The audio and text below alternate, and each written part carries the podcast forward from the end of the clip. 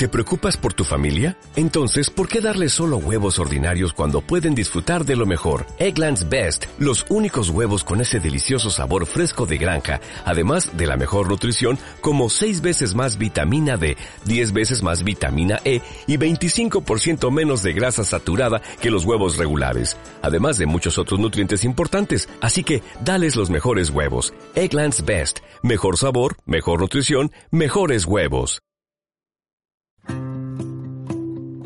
¿Qué tal si hoy inicias tu día con una actitud diferente, cambiando la preocupación por la esperanza, la queja por la gratitud y la tristeza por una sonrisa?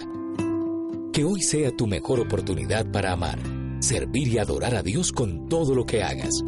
Este es el diario de un adorador, con el pastor Yacid Vargas.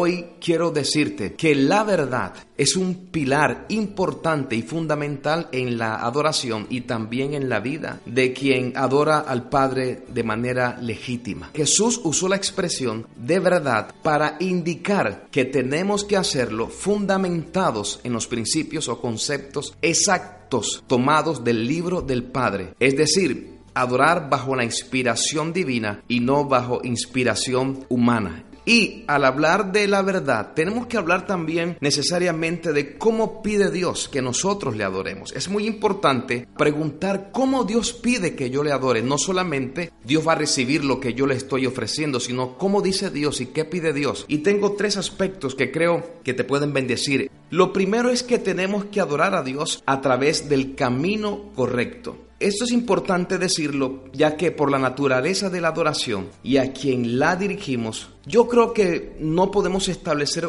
una forma o un camino estructurado en lo terrenal, pues sería una forma o un método imperfecto. Pero la adoración requiere un camino preciso, verdadero y eterno que nos conecte con esta intención. Y tenemos que decir que el único camino que nos lleva al Padre es Cristo, ya que a través de Él nos otorgó legalidad a los sacrificios espirituales que nosotros le ofrecemos al Señor. El desconocimiento de esta verdad o la poca importancia a la misma es el resultado de una adoración crítica, una adoración que producirá crisis, porque es una adoración que la realizaremos bajo ignorancia humanismo y, por consiguiente, sin frutos que glorifiquen al Padre. Primera de Pedro capítulo 2 verso 5 dice, vosotros también como piedras vivas, sed edificados como casa espiritual. Lo primero que debemos tener presente, que la adoración hay que hacerlo desde nuestra naturaleza espiritual. Y además dice, y sacerdocio santo para ofrecer sacrificios espirituales aceptables a Dios por medio de Jesucristo. Esto quiere decir que no hay ningún método, no hay ninguna innovación que nosotros como iglesia usemos para adorar a Dios que sea aceptable a menos que lo hagamos a través del camino correcto y de la persona correcta que es nuestro Señor Jesucristo. Lo segundo es que Dios pide que le adoremos con la intención o con la motivación correcta. Colosenses capítulo 3, verso 23 dice, y todo lo que hagáis, hacedlo de corazón, como para el Señor y no para los hombres. Y aquí yo tengo que hacer un llamado a la reflexión. Si quienes ministramos en el altar o en el púlpito o en el escenario, en la tarima, como usted le quiera llamar, lo estamos haciendo para el Señor o estamos procurando una aceptación, ser aprobado por los hombres o realmente estamos haciéndolo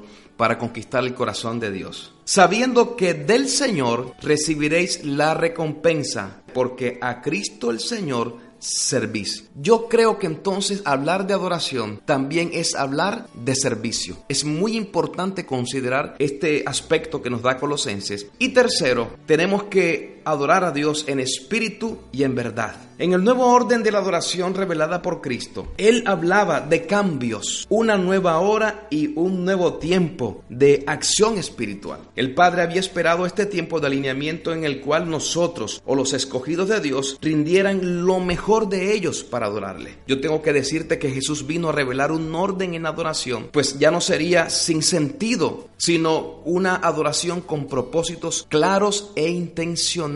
Cristo estaba hablando de una adoración en espíritu que tributa un homenaje a Dios donde se involucra todo el corazón. Es la adoración interna, la que Dios está pidiendo, no producto de normas, leyes, religión, formas humanas, sino que realmente implica rendir nuestra voluntad a Dios, nuestros pensamientos y planes a lo que Él tiene para nosotros y para el mundo manifestados a través de nosotros como su iglesia. Tres aspectos importantes. Dios pide que le adoremos a través del camino correcto, que lo hagamos con la intención o motivación correcta y también lo hagamos en espíritu y en verdad, en el nuevo tiempo que Jesús vino a establecer para nosotros sus redimidos. Soy Yacid Vargas, esto fue el diario de un adorador. Hasta la próxima.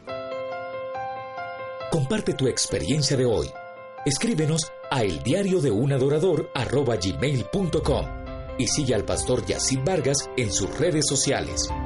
El Diario de un Adorador. Principios y valores para una vida práctica y efectiva de adoración y servicio. Solicita este libro hoy mismo en amazon.com.